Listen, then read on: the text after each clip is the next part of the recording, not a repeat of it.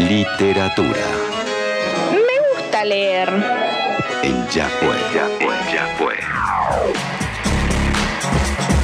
Ahí, ahí la vimos, en un momentito estaba y me la sacaron. ¿Por qué? ¿Por qué? Hola Panchi, ¿cómo estás? ¿Cómo andan? Hola, amiga. ¿Todo bien vos? Bien también. ¿Qué cosas te dan orgullo a vos, Panchi? Estaba pensando mientras hablaban, eh, creo que mis amistades, Oh. mis amistades con, la, con mis amigas, eso me da mucho orgullo. Ellas y la amistad en general. Ay, muy Ay, tierna. son muy, son muy amorosas. de repente. Sí, Una la cosa que sí. No la teníamos. No, no, parece, viste, parece una intelectual, yo qué sé, pero tiene también un corazón. Es como Tutti. O sea, eh, eh, son gente de la intelectualidad que tiene corazoncito detrás. Claro, nos pasan cosas también. También. ¿eh? No sé si me siento menos identificada con la intelectualidad o con la emocionalidad, la verdad. Como, no sé cuál de las dos, no sé cuál de las dos palabras me identifica menos. Déjate llevar, eh, déjate llevar, eh, Tuta, eso es lo que yo te digo. Eh, Panchi, querida, ¿qué nos traes para el día de hoy? Bueno, hoy tenemos, mira, lo tengo acá, me gusta sacarlo como de abajo. Bien. Eh, nadie vive tan cerca de nadie. Ay, me reinteresa. Yo Muy tengo bueno. ese libro en la bañadera. Muy bien. Nunca lo leí. Es muy, aparte, como que hay algo de la textura de este libro que me pone de buen humor, así que recomiendo tenerlo en papel. Bien. Eh, vamos a hablar de, en realidad, de sus dos libros también, eh, El fin del amor, Querer y coger en el siglo XXI, que es un libro de ensayos. Sí. Pero antes, bueno, podemos decir que Tamara Tenenbaum es periodista, es escritora, es docente universitaria y que escribe en varios medios de comunicación. Entre ellos Revista Anfibia, que para quienes no la conocen la recomiendo mucho, porque es una revista que reúne ensayos, críticas, eh, un montón de, de notas sobre los consumos culturales. Sí. Y ella tiene, voy a leer algunos de, de los títulos, algunas notas, en particular hay dos que quiero recomendar, dos ensayos.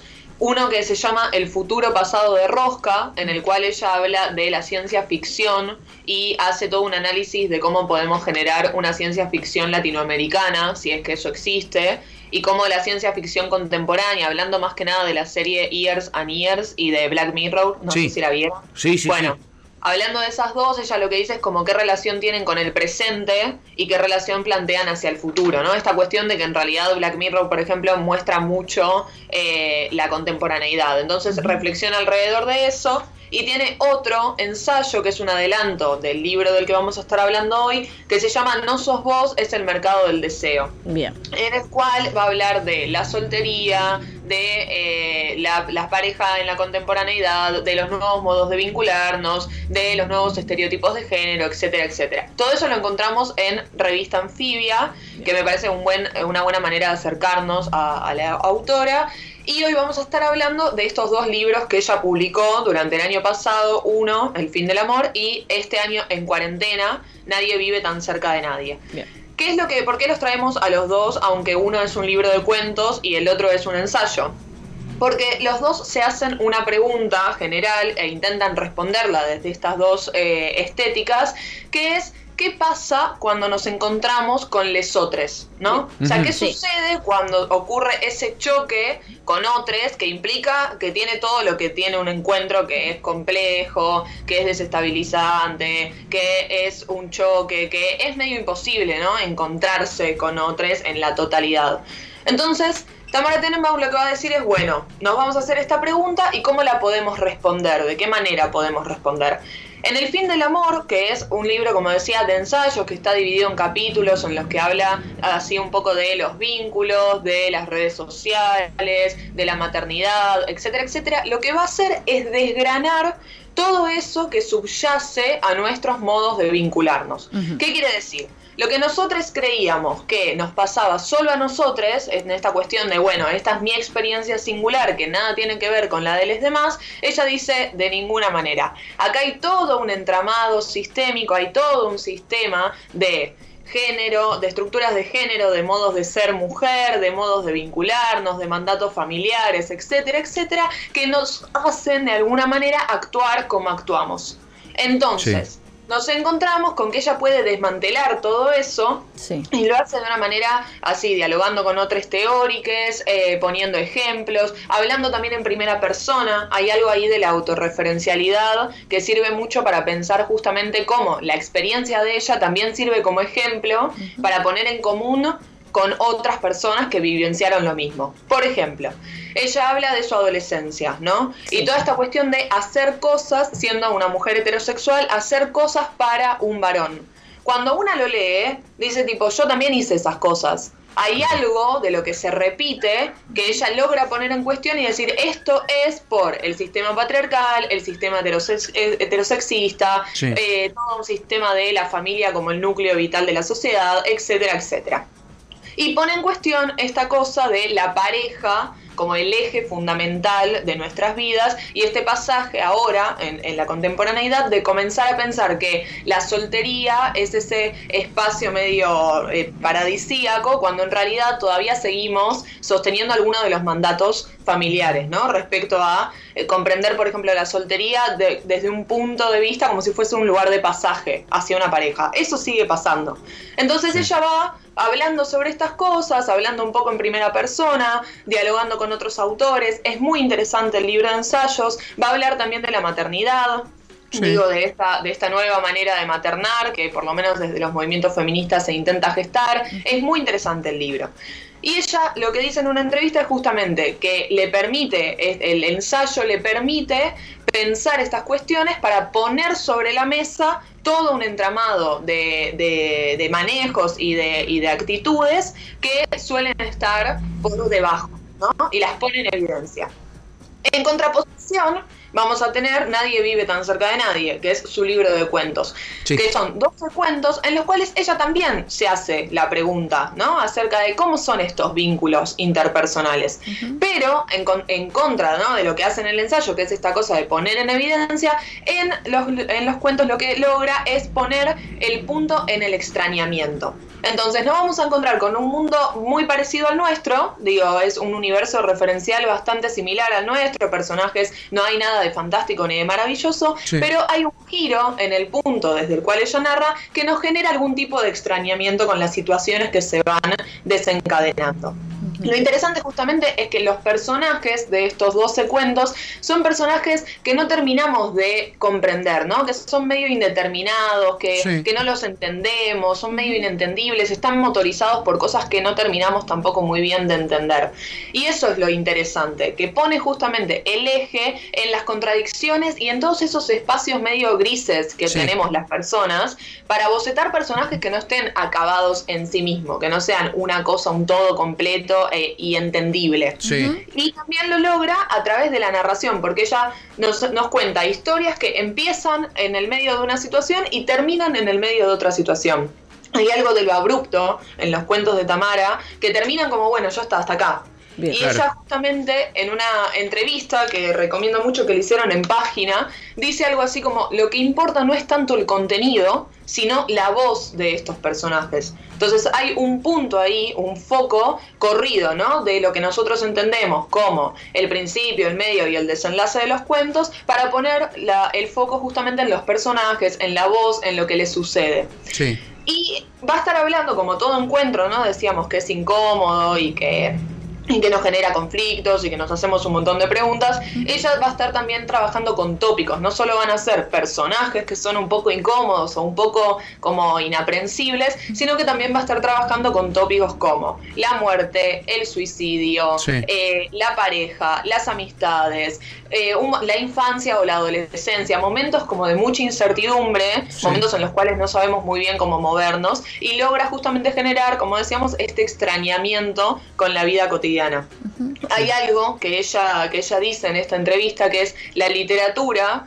Eh, entendida como ficción y no ficción, justamente tiene que servir para incomodar, ¿no? Tiene que basarse en la incomodidad. Y hay algo que en estos dos, que en este, que en el ensayo y en los cuentos notamos que es justamente eso, que incomoda de algún modo, tanto porque nos devela un modo de conducirnos en los ensayos, ¿no? Que y nos muestra todo el entramado que tenemos adentro, que tiene que ver con todo un sistema, como en los cuentos donde nos pone también ahí en momentos en los cuales no entendemos si el personaje está accionando bien o mal o qué está haciendo como que son muy poco eh, juzgables, no podemos valorarlos moralmente. Ajá. Y es muy, es muy piola ese punto para Sí. poner a personajes en lugares que incomoden a los lectores. Y donde también nosotros tenemos que reponer, porque digo, el final es ahí donde, donde ella decide que sea abruptamente, sin Sí. concluir y etcétera. Y también ahí nos permite como lectores ver qué hacemos con eso. Digo, hay un hueco vacante que es muy interesante como lectores.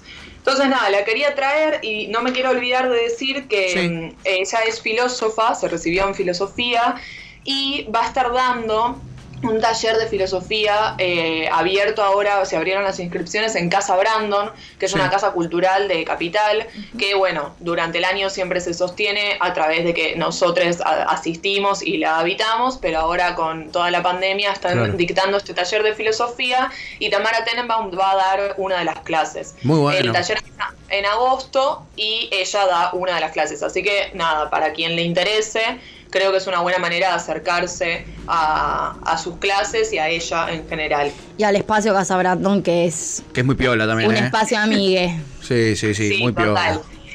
Y eh, bueno, eso con Tamara Tenenbaum. Sí, y me antes encantó. de irme, eh, porque me parecía necesario, Sí. eh, el viernes pasado eh, falleció Margarita Roncarolo, Sí. que fue una docente, performer y tallerista eh, y poeta muy prolífera y muy interesante en su, en su pensamiento. Y pensaba, ¿no? Como esta cosa de siempre nombrar a las personas después de que mueren, como es un lugar Mm, medio incómodo. sí. Pero pensaba como, bueno, pero la palabra sirve muchas veces para hacer presencia, ¿no? Como para atraer a, a- a la al, al momento presente. Claro. Entonces, bueno, voy a, voy a hacer como una- un pequeño homenaje Me después de, de la recomendación de Tamara. Y nada, quería nombrarla, decir que eh, Marga tu- tiene un poemario publicado por la editorial Santos Locos Poesía que se llama Rosa o Muerte, que tiene varios poemas que circulan en, en internet. Hay uno en particular que me gusta mucho que se llama Abran Paso Señores, que lo encontramos en la página de Facebook Meta Poesía y que tiene, ahora salió una nueva entrevista hoy, pero tiene dos entrevistas muy interesantes en eh, revista La Primera Piedra, en donde habla de la poesía estrictamente, tipo en una sección que se llama ¿Qué es la poesía? Sí. Y tiene otra entrevista en revista Ruda, En donde habla no solo de la escena poética, de la lectura, de la escritura, de su relación con la poesía, sino también del capitalismo, del macrismo, de los nuevos modos vinculares, de cómo nos vinculamos con los libros, de sus talleres. Es una entrevista muy, muy en profundidad que la recomiendo, está en internet, se puede leer y hay muchos videos de ella circulando ahora por, por la web, porque bueno, eh, recompusimos como lo que hubiéramos hecho en, en vivo, que es homenajearla con algún evento, Claro. pero a través de, de las redes sociales. Y nada, me quería ir con un poemita de ella que Ay, se llama sí. Imágenes de una salvación, que es muy, muy hermoso y que es recorto, así que lo leo rapidito. Dice, el canto del gallo es eterno, el gallo no, pero el canto del gallo es eterno, es inexplicable, pero es así. Y ahí termina. Ah. Yo la queremos. eh, Chupate esa mandarina. Así que nada, hoy fue como un día de mucha recomendación. Oh, qué lindo, qué lindo, Panchi, me, me encantó la columna de hoy. Eh, le voy a entrar a los libros de Tamara Telma, yo la sigo mucho en redes y, y- y soy mucho de ver sus entrevistas y, y escucharla mucho hablando. Como me parece- periodista la seguís. Como periodista la sigo, exactamente. Eh, me parece que, que- que es un personaje muy disruptivo también que, que, Sí. que vale la pena seguir y escuchar mucho. Y ahora la voy a leer, ahora la voy a leer que, que esa la debo. Si yo tengo Nadie vive tan cerca de nadie, ahí en la bañadera, como yo leo mucho en la bañadera, como muchos saben, tengo, tengo un banquito literal al lado de la bañadera con un montón de libros, que la mayoría son poesía, cuentos, ensayos, que entonces cuando estoy en la bañadera ahí, Tuki. el tuki, y me leo Adentro. un cuentito, un poemita, un ensayito de algo. y- Muy bueno. Sí, y el de Tamara lo tengo y no lo empecé, pero voy a, voy a empezarlo. Me diste ganas. Que se va a hacer en teatro Sí. eh, cuando todo esto vuelva ¿no? Sí, a la sí, que se llama Lo que se me pregunta. Eh, y se va a pasar en el Teatro San Martín, pero bueno, cuando podamos volver a que el teatro cumpla su, su Su rol, rol. necesario e indispensable. Pero es interesante, ¿no? También el pasaje de la literatura al teatro. Sí, Absolutamente. total, total. Y lo increíble que lo hacen algunas personas, como por ejemplo Albertina Carri con Tadeis. Uh, sí. Sí. Bueno, sí. Un espectáculo. pero estamos hablando de una inminencia.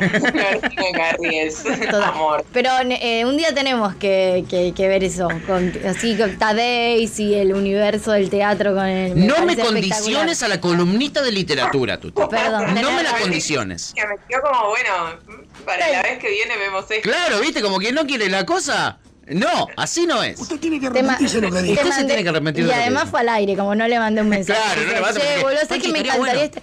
Ya, ya fuera, de, fuera del aire le he hecho peticiones, más de una. Déjala tranquila, loco. Déjala la tranquila. estoy haciendo leer libros que yo quiero que ella analice teóricamente al aire. Ella lee por vos. yo no tengo esa capacidad de análisis. Entonces, cuando me gusta mucho un libro, quiero como. Quiero entenderlo a través de la lógica Claro, de. Panchi. Panchi, decime vos qué pensás así, yo Sí. digo lo que pienso de. Claro, de o este así yo entiendo este libro que me encanta, pero capaz no lo entiendo, entonces necesito que vos me lo expliques. Me pasa, me pasa un poco eso. Eh, Panchi Pérez Lense, nuestra grandiosa columnista de literatura. Panchi, te amamos, te mandamos un besote y nos encontramos el miércoles, dale. Vale, cuídense. Chau, Panchita. ¡Mua! Panchi. Pérez Lense, columnista de literatura Otra ATR. genialidad. Otra genialidad. Una tercera edición brillante. Acabas de escuchar Cajos Cítricos. Encontrá los contenidos de Cítrica Radio en formato podcast en Spotify, YouTube o en nuestra página web.